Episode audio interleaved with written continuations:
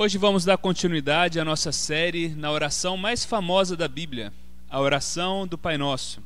Como vimos certa vez, após Jesus voltar do seu tempo de oração, um dos seus discípulos se aproxima de Cristo e lhe faz um pedido: Senhor, ensina-nos a orar. E algo interessante para observarmos é que Jesus nunca ensinou os seus discípulos a pregar, ou nem gastou muito tempo ensinando eles como eles deveriam evangelizar, mas Jesus gastou tempo ensinando e demonstrando sobre a oração. E o pedido desse discípulo talvez represente o pedido meu e seu que nós faríamos para Jesus: Senhor, ensina-nos a orar. Porque por muitas vezes nós percebemos e nós vemos que nós não sabemos orar da maneira correta. E a Bíblia afirma isso, que nós não sabemos orar como convém. Então Jesus nos dá essa bela oração como uma resposta à petição desse seu discípulo. E nós temos que ter claro em mente que quando Jesus dá a oração do Pai Nosso, não era para que ela ficasse sendo repetida de maneira sem sentido ou de maneira simplesmente aleatória em qualquer momento. Mas o que Jesus dá aos seus discípulos e a nós é um modelo de oração, uma base que pode nortear as nossas orações diárias, as nossas orações feitas no dia a dia. É claro que no momento de oração, por vezes você não vai seguir uma sequência, como nós estamos vendo aqui, mas é, essa é uma base para a nossa oração feita constantemente. Bom, e como nós vimos é, no decorrer dessas semanas e, e, na semana passada com o Rodrigo, a, a, a oração do Pai Nosso é dividida em seis petições principais. As três primeiras que nós vimos na semana passada são relacionadas a Deus e a sua glória. Lembre-se comigo. Santificado seja o teu nome, é o primeiro pedido de Jesus. Venha a nós o teu reino e seja feita a tua vontade. Como eu falei, existe um sentido pela qual Jesus coloca a oração dessa forma. Primeiro, porque quando nós nos achegamos diante de Deus, nós precisamos reconhecer quem Ele é. É impossível que nós nos achegamos diante de Deus e não fiquemos admirados pela Sua beleza, pela Sua majestade, pelo Seu poder e, e nos dirijamos a Ele em adoração. E segundo, porque uma vez que nós reconhecemos quem Deus é, a sua glória, a sua beleza, a sua bondade, o seu reino, o seu poder, os nossos pedidos começam a ser transformados. Nós descobrimos que assim, que o propósito básico da oração não é sujeitar a nossa vontade, a minha vontade, a vontade de Deus, mas é nos moldar a vontade dele. Tim Keller falou isso bem, ele fala: o propósito da oração não é sujeitar a vontade de Deus à minha vontade, mas moldar a minha vontade a dele. Então, com isso em mente, nós chegamos hoje à, met à segunda metade da oração do Pai Nosso. E nós vamos perceber que agora o adjetivo possessivo, ele muda do teu para o nosso. E, e, e, as petições, a oração passa de coisas transcendentes, divina, o nome de Deus, a sua glória, o seu reino, para as nossas coisas, para as nossas necessidades básicas. Então, uma vez que nós começamos a nossa oração expressando a preocupação com a glória de Deus, agora nós começamos a expressar a, a, a nossa humilde dependência da sua graça, para nossa sobrevivência, para o nosso dia a dia. Quando nós compreendemos que o Deus a quem nós é o Pai nosso, o Pai celeste, que é o grande rei, então nós colocamos as nossas necessidades em segundo lugar. Mas importante, nós não deixamos de mencionar as nossas necessidades. Certamente você, por algum, alguma vez, já, já deve ter pensado, ou você já ouviu alguém falar: não, eu não vou orar sobre esse assunto. Eu não vou incomodar Deus com as minhas petições, com as minhas, com os meus pedidos tão comuns, tão triviais. Deus tem tanta coisa importante para cuidar. Deus tem a órbita da, da Terra para cuidar. Deus tem tantos outros assuntos importantes. Esse é um pensamento muito errado. Tão errado quanto chegar diante de Deus constantemente, simplesmente para descarregar os nossos pedidos, sem reconhecer quem Ele é, tão errado também é eu achar que por Deus ser tão santo, tão grande, que eu não deva colocar, não devo incomodá-lo com as minhas orações e as minhas petições, uma vez que nós vimos que Ele é o nosso Pai celeste e, como Pai, Ele quer o nosso bem-estar, Ele quer o bem-estar dos seus filhos. Então Jesus coloca as três petições essencial para que nós venhamos a viver bem. São três, são três petições. A primeira, a necessidade da provisão. É a primeira petição de Jesus nessa segunda metade. Segundo, a necessidade do perdão. E a terceira, por proteção. Livra-nos do mal. E hoje nós iremos nos ater à primeira necessidade, a necessidade da provisão. Jesus ora assim: dá-nos hoje o nosso pão de cada dia. Essa é a versão NVI. Talvez na sua Bíblia, ou talvez a forma que você conheça mais, seja aquela famosa, eh, né, o pão nosso de cada dia, dá-nos hoje. Isso de cada dia, dá-nos hoje. Então, alguns comentaristas do passado, eles não conseguiam acreditar que quando Jesus ora pedindo pelo pão, ele tivesse realmente pretendendo falar do pão físico, do alimento para o nosso corpo. Para eles parecia impróprio que, especialmente depois de Jesus falar da glória de Deus, santificado seja o teu nome, do reino de Deus, tão abruptamente Jesus estivesse falando de uma coisa tão comum, tão trivial como um pão para o nosso corpo. Uma coisa tão, tão cotidiana, tão, tão mundana, tão do nosso, mundana no sentido do nosso dia a dia. Por isso, os pais da igreja, e entre eles estão Agostinho, Tertuliano, eles diziam que o pão a qual Jesus se referia nessa petição era um pão espiritual. Era o pão invisível da palavra de Deus, ou eles relacionavam a ceia do Senhor. Somente na reforma protestante que se chegou a um entendimento equilibrado, correto, bíblico sobre o que Cristo quis dizer.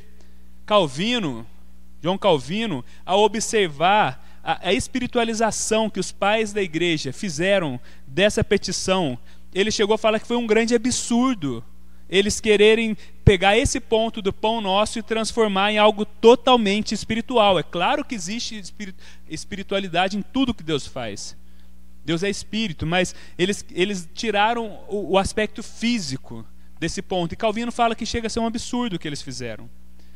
Se você pensar, o pão o pão é um dos alimentos mais democráticos da nossa sociedade, se a gente pode dizer dessa forma, né? Por que, que eu estou falando isso? O pão, ele está na mesa do milionário, ele está na mesa da pessoa de classe média e ele está na mesa também de uma pessoa de condição humilde. Dificilmente você vai encontrar uma pessoa que não tenha condição de comprar um pãozinho com 40, 50 centavos. Nós sabemos que infelizmente existe mas é muito difícil. Alguns são mais requintados.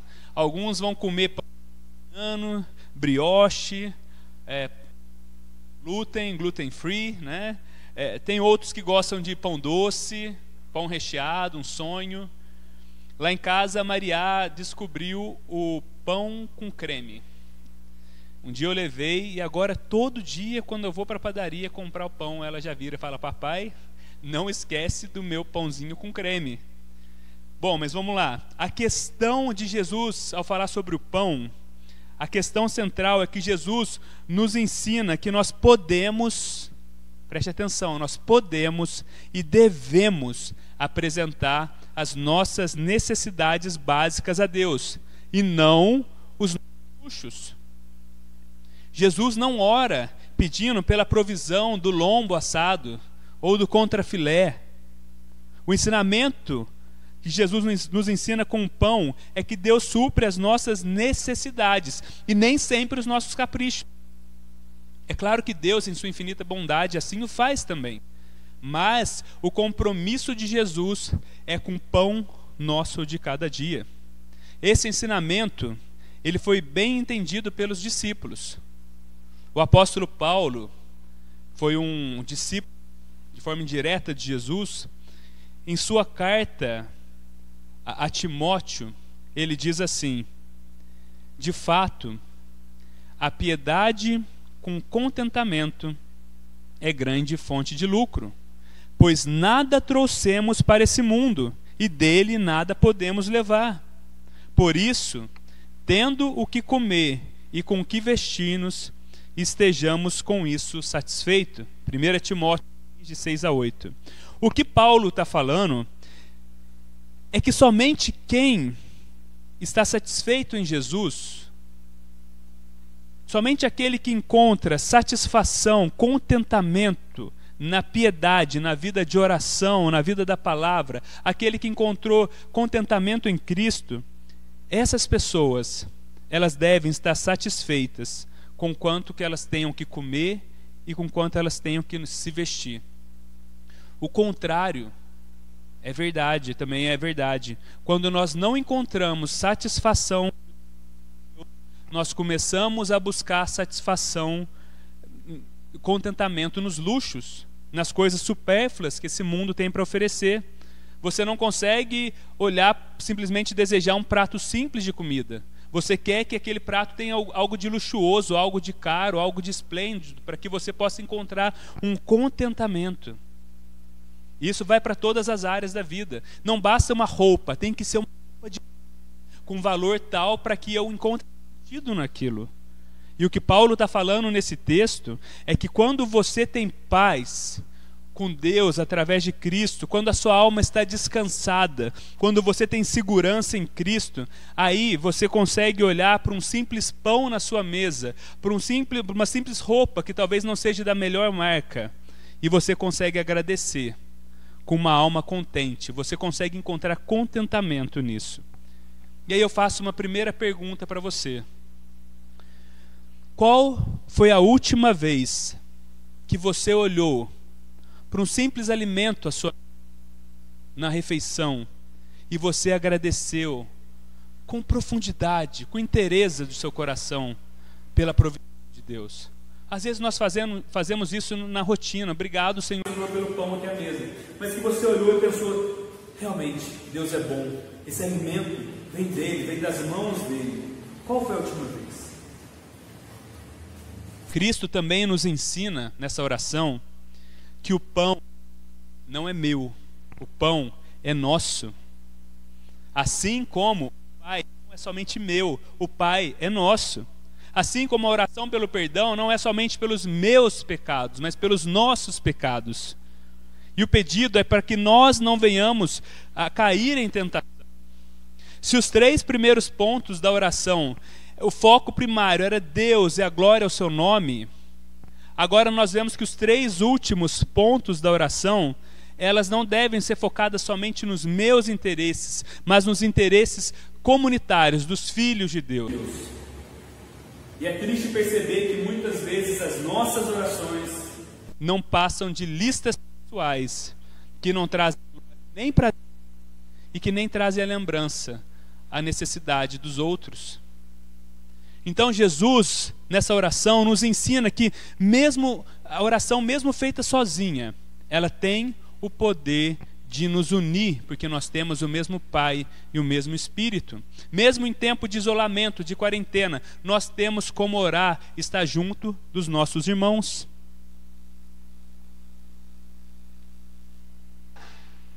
Uma das marcas terríveis do pecado é fazer com que o homem se torne encurvado em si mesmo. Por causa da queda, a gente só consegue, a nossa natureza, a gente só consegue olhar para as nossas próprias necessidades. Essa é uma das marcas centrais do pecado, o egoísmo, o egocentrismo na nossa vida. E no nosso processo de conversão, noia, de mudança de mente, a, a nós começamos a para o alto e na oração do Pai Nosso, nós começamos olhando para o alto, para as coisas do alto. E nesse processo, à medida que nós olhamos para cima, nós podemos ver os nossos irmãos que estão ao nosso lado. E nós percebemos que o mundo não gira ao nosso redor e que existem outras pessoas passando muitas necessidades, assim como nós. O triste é desse quando de pandemia Muitas vezes você encontrar pessoas que parece que elas acham que as únicas que estão sofrendo são elas. Que as únicas que estão passando por dificuldades são elas. Ok, nós podemos, nós devemos nos lamentar de certa forma, mas nós devemos nos lembrar que existem muitas outras pessoas sofrendo assim como nós. E o mínimo que nós devemos fazer como cristãos é orar por provisão de Deus na vida dessas pessoas. E se possível for, ser um instrumento da provisão de Deus. Certa vez, Jesus, após ensinar as multidões com suas palavras, com seus ensinamentos, o tempo passou, o tempo, né, as horas passavam rápido com Jesus e aquela multidão não tinha o que comer. Então Jesus se compadece daquela multidão e Jesus não querendo nos despedir de barriga vazia, porque eles poderiam desfalecer pelo caminho, Jesus então faz a multiplicação do pão e do peixe. Jesus se compadeceu daquelas pessoas e proveu alimento físico para aquelas pessoas, o que faz total sentido da oração de, de Jesus ao tratar o pão como um alimento físico. Então, me deixe fazer agora uma segunda pergunta. Última vez que você, ao sentar à mesa e ver o posto, você orou por, pela provisão de Deus na vida de outra pessoa. Na vida, talvez, de um irmão seu que está passando por dificuldade financeira, que está sem trabalho. Qual foi a última vez que você pediu outros e proviu para outros e colocasse aquela pessoa diante de Deus? O pão é nosso, o pão não é meu. O Pai é nosso, lembre-se disso. Agora, o pedido de Jesus para que Deus nos dê o pão a cada dia não deve ser uma desculpa ou um impedimento para que nós não venhamos a trabalhar duro. Jesus foi um carpinteiro. Jesus trabalhou com seu pai na carpintaria em Nazaré. Mais tarde, ele teve que manter a sua mãe viúva e os seus irmãos menores, através da sua força, do seu trabalho, da sua habilidade e do suor do seu rosto. Você pode imaginar comigo uma, essa cena, Jesus ali com seus vinte e poucos anos, na sua marcenaria, pegando um pedaço de madeira, serrando, aplainando, dando forma para aquela madeira, transformando aquela madeira numa mesa, eu lembro do filme Paixão de Cristo, é, uma cena muito interessante era Jesus trabalhando, inventando algumas coisas, Jesus fazendo ali o julgo para os bois. E aí Jesus podia vender aquele, aquele trabalho para receber dinheiro e comprar pão para sustentar a sua família. Por vezes nós temos dificuldades em enxergar Cristo dessa forma, mas nós precisamos nos lembrar que o próprio Deus veio à terra e se fez homem como nós. Jesus sabe que o trabalho dignifica ao homem e que o trabalho é o mandamento do Senhor. Jesus também sabe que, devido à queda e à nossa desobediência a Deus no Éden, o homem teria que trabalhar duro pelo seu sustento. Esse ensinamento de Jesus pedindo pão não deve ser, de maneira nenhuma, não deve se tornar uma desculpa para que nós venhamos a fazer corpo mole para falta de empenho. Paulo chega a dizer em uma de suas cartas que se alguém não trabalhar, também que não coma. O que Jesus está nos ensinando com esse pedido é que os recursos naturais da terra são providos por Deus, o nosso Pai. Você se lembra quando Jesus fala para que nós não venhamos andar ansiosos? E ele coloca como exemplo os pássaros, os animais mais baratos da época, mais simples, a gente pode dizer, e as flores silvestres, as flores do campo, e fala: O vosso Pai Celeste cuida delas. Agora, pense comigo. Ao dar esse exemplo, Deus pega a minhoquinha da terra e coloca na boca do. O pássaro, o passarinho, ele precisa curar pela minhoca. O passarinho precisa cavar a terra. O passarinho precisa se esforçar. Assim como as plantas também precisam abrir suas flores para receber a luz solar. E as raízes precisam estender mais fundo para alcançar nutrientes e alcançar umidade. Assim também, nós devemos nos esforçar pelo nosso sustento. O cristão não pode ser conhecido como alguém de corpo mole, de alguém que não trabalha, alguém que não gosta de se empenhar, de prover para sua família. É triste muitas vezes nós vemos essa realidade entre os cristãos. O cristão, assim como o não cristão, ele deve acordar cedo, ele deve trabalhar duro. Agora, a diferença é que, ao contrário do, do ímpio, do homem que não teme a Deus, o ímpio chega no final do seu dia, depois de um dia de trabalho, ele bate no peito e ele fala: O que eu consegui está aqui. Consegui pela força do meu braço. No final da vida, ele olha e fala: Isso tudo eu conquistei sozinho.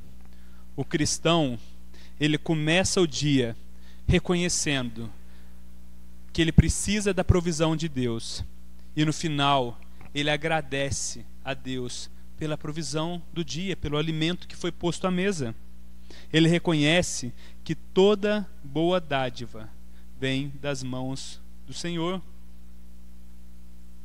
Agora, é interessante notar que o tempo da fala de Jesus nessa oração, Jesus nos ensina a orar pelo pão nosso de cada dia. Jesus não ensina os seus discípulos a pedir de amanhã, pela provisão de amanhã nem da semana que vem, nem do mês que vem. Isso não quer dizer que você não possa ter uma poupança, se programar. Mas o que eu estou falando é que parece que Jesus quer nos ensinar que nós devemos tomar consciência de uma dependência diária de Deus, que diariamente nós devemos enxergar que a nossa provisão daquele dia vai vir de Deus. Se você olhar por toda a Bíblia, existe uma forma de trabalhar, uma didática de Deus de trabalhar no seu povo dessa maneira.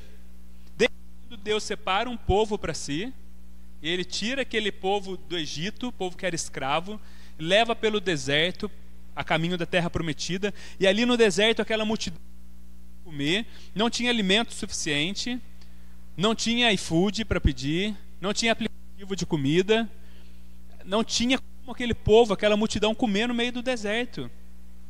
Então Deus, com a sua provisão, como Ele sempre faz, Provê para aquele povo um maná, uma comida que descia dos céus. Agora, o interessante é que quando nós vemos essa, essa, esse acontecimento, é que Deus ensina ao povo que Ele enviaria o maná diariamente que aquele povo não deveria armazenar e guardar para o dia seguinte, a não ser na sexta-feira, porque sábado eles não poderiam trabalhar. Na sexta, Deus enviaria uma porção dobrada. Mas aquele povo deveria pegar no dia, e no dia seguinte eles receberiam um novo maná, e no outro dia um novo maná. O que Deus estava ensinando é o que Jesus está nos ensinando aqui. Que nós devemos na provisão de Deus diariamente para as nossas vidas.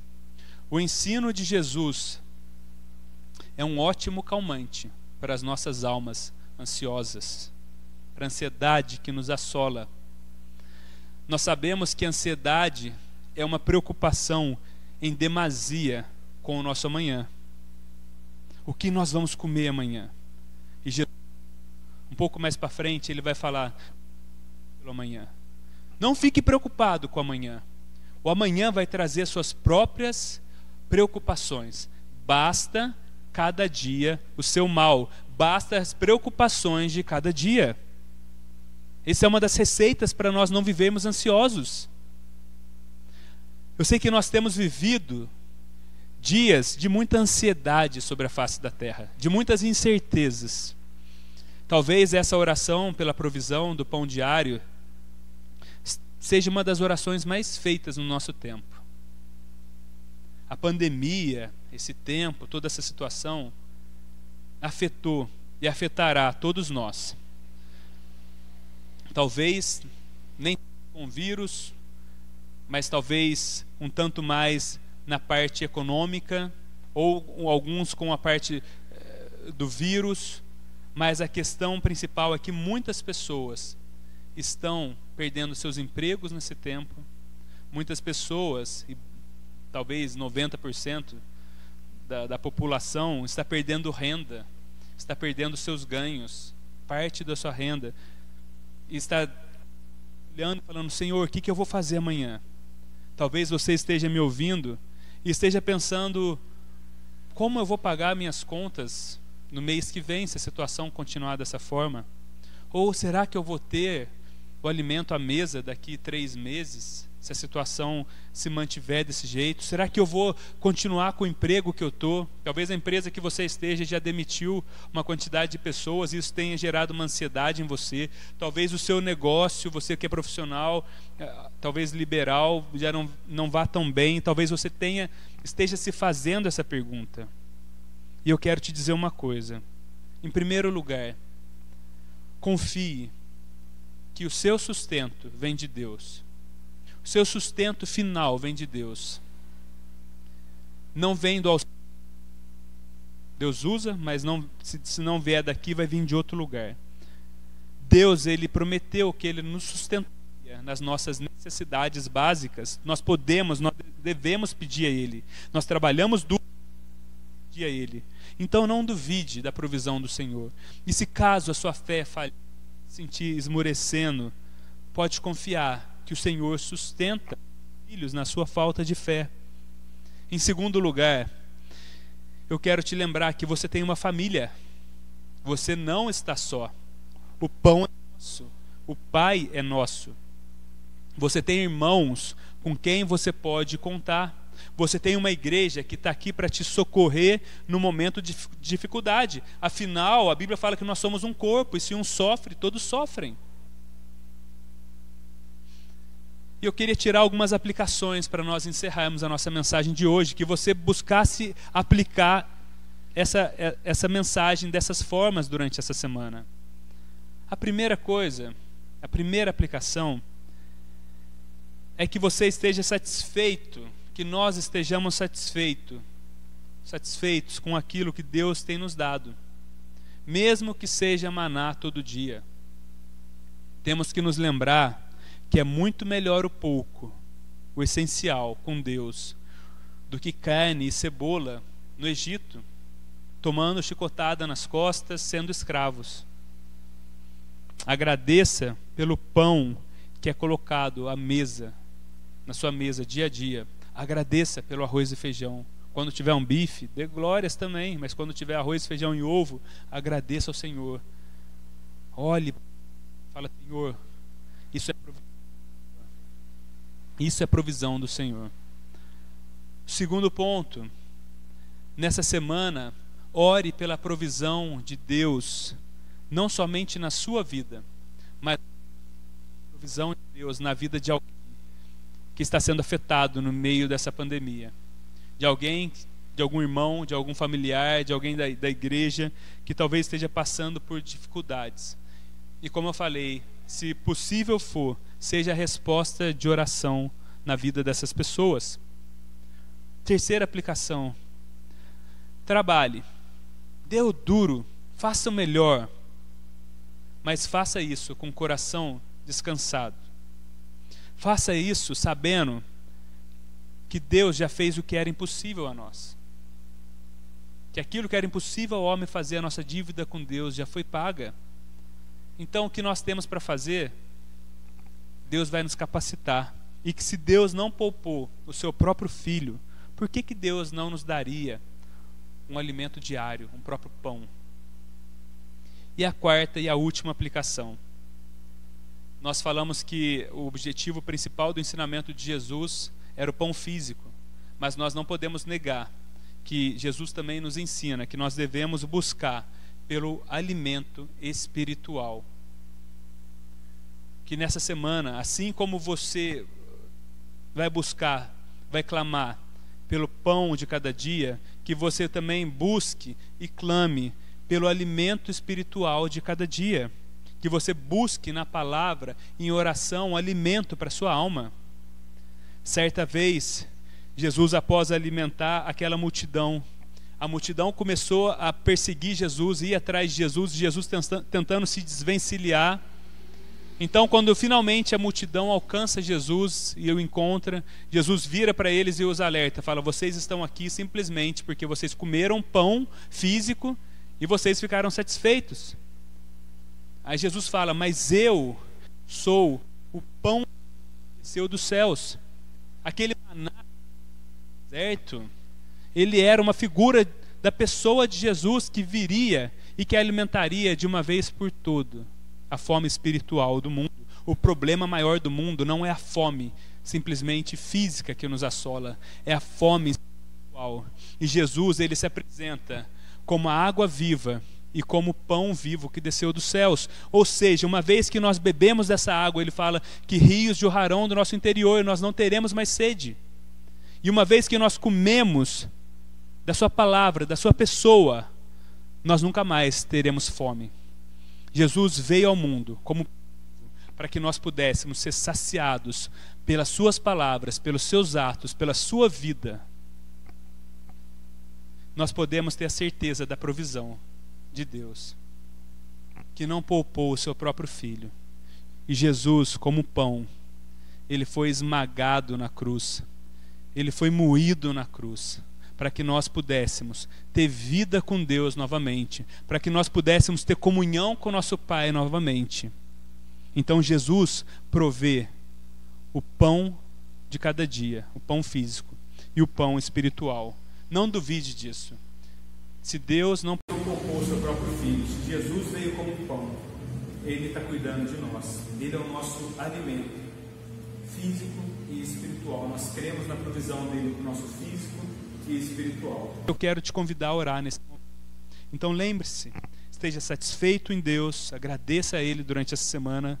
Segundo, ore pela provisão na vida de outras pessoas. Terceiro, trabalhe duro, faça o seu melhor, mas esteja confiante que a sua provisão vem de Deus. E quarto, busque também pelo alimento espiritual na sua vida. Tenha fome e sede da palavra de Deus e de oração.